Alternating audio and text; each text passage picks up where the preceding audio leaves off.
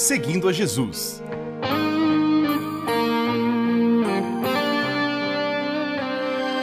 Na apresentação, Carly Friesen.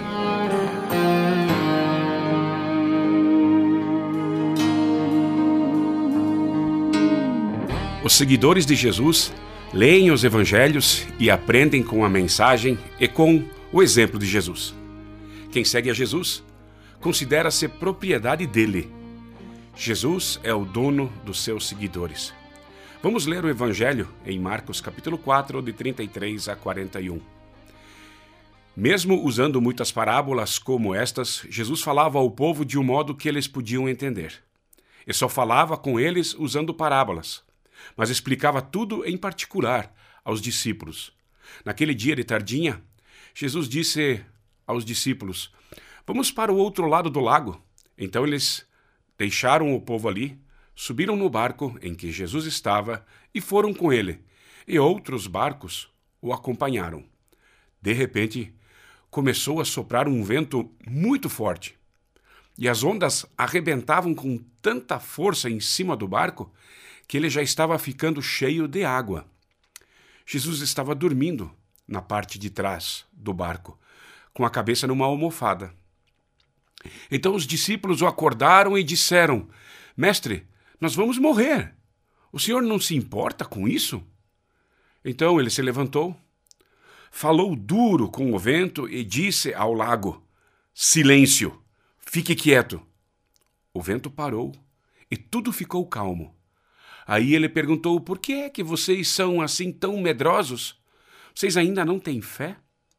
E os discípulos, cheios de medo, diziam uns aos outros: Que homem é este que manda até no vento e nas ondas? Até aqui, a leitura bíblica. Com as parábolas, Jesus despertava o interesse das pessoas na sua mensagem.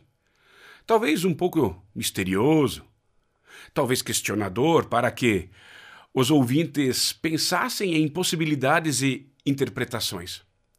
Com certeza, Jesus estava sendo simples e comunicando claramente. Aplicações e entendimentos espirituais mais profundos aconteciam no grupo menor, onde estavam os apóstolos. A mensagem de Jesus é simples e o ser humano é capaz de compreender Jesus possivelmente queria ir para outro lado do lago para ter um pouco de sossego e tempo sozinho com o Pai e um tempo tranquilo com os discípulos. A multidão, entusiasmada, que desejava o brilho, os fascínios dos milagres, talvez não tivesse ouvidos atentos e concentrados para a essência da mensagem. Jesus fora estratégico. O milagre tem grande função na confirmação do mais importante, que era a mensagem de Jesus. Jesus tinha muita atividade e desgaste no seu dia a dia. Tanto que precisava dormir, e dormir num barco no meio de uma tempestade. Muito cansado. Pescadores experientes de barcos frágeis e mares furiosos entraram em pânico e foram surpreendidos pela solução de um carpinteiro. Gritaram: Mestre, nós vamos morrer. O senhor não se importa com isso? diziam entre si.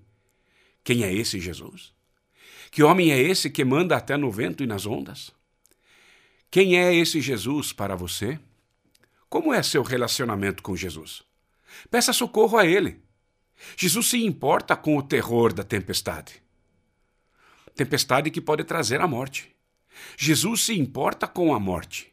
Sabe que vamos morrer. Por isso, por isso ele veio fez sua missão de matar a morte para que tenhamos vida e vida eterna. Em Jesus, a morte tem fim. Por meio de Jesus, iremos para a casa do Pai Celestial, eterno, onde não há mais morte, choro ou dor. Jesus conhece o medo e a falta de fé dos discípulos, e mesmo assim os socorre. Jesus disse de si mesmo: Eu sou a porta. Se alguém entrar por mim, salvar-se-á e entrará e sairá e achará pastagens. O ladrão não vem senão a roubar, a matar e a destruir. Eu vim para que tenham vida, e tenham vida com abundância. Eu sou o bom pastor. O bom pastor dá a sua vida pelas ovelhas. João 10, de 9 a 11. Os seguidores de Jesus divulgam a palavra de Deus. Os que andam com Jesus revelam a vontade e o reino de Deus. Quem segue a Jesus deve ir pelo mundo e ensinar o Evangelho a todas as etnias. Os seguidores de Jesus levam a luz de Jesus para o mundo. Quem anda com Jesus dedica sua vida para servir ao Reino. Continuamos seguindo a Jesus.